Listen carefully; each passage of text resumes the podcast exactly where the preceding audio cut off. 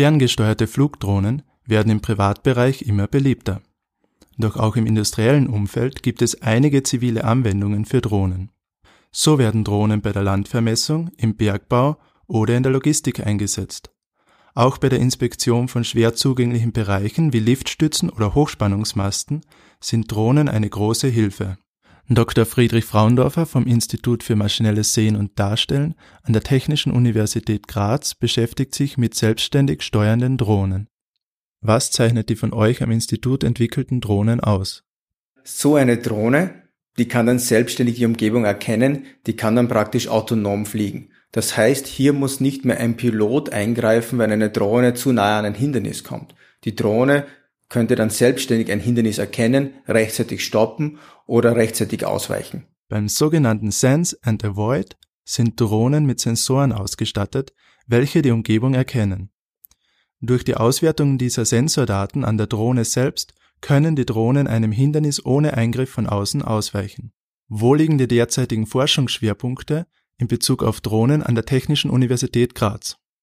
Also wir erforschen hier hauptsächlich Algorithmen zur Bilddatenauswertung, zur Sensordatenauswertung.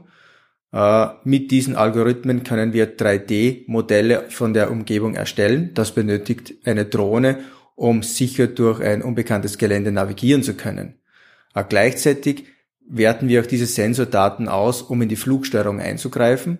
Das heißt, Hindernissen auszuweichen, vor Hindernissen zu stoppen oder bei gewissen Hindernissen entsprechenden Sicherheitsabstand zu halten. Man möchte zum Beispiel erreichen, dass eine Drohne einen größeren Sicherheitsabstand zu einer Person hält als zu einer Wand.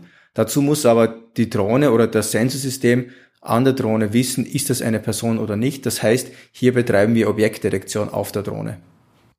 Ein Team bestehend aus Studenten und Doktoranden der Technischen Universität Graz nahm letztes Jahr an der DJI Challenge teil. Die Grazer schafften es dabei sogar in die Finalrunde und waren bei einer Live-Demonstration in den USA mit dabei. Was können Sie uns über diesen Wettbewerb erzählen? Aufgabe hierbei war es, äh, Computersoftware zu schreiben, die es ermöglicht, dass eine Drohne ein typisches Such- und Rettungsszenario absolviert. Das heißt, die Aufgabe war, dass unsere Drohne von einem Auto startet, in ein Zielgebiet fliegt und dort nach vermissten und verletzten Personen sucht.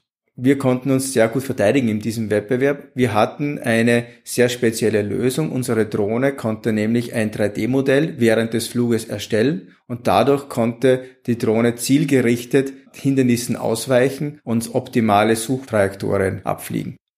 Auch in Zukunft dürfen wir uns über wissenschaftliche Beiträge aus Graz in diesem hochaktuellen Forschungsgebiet freuen.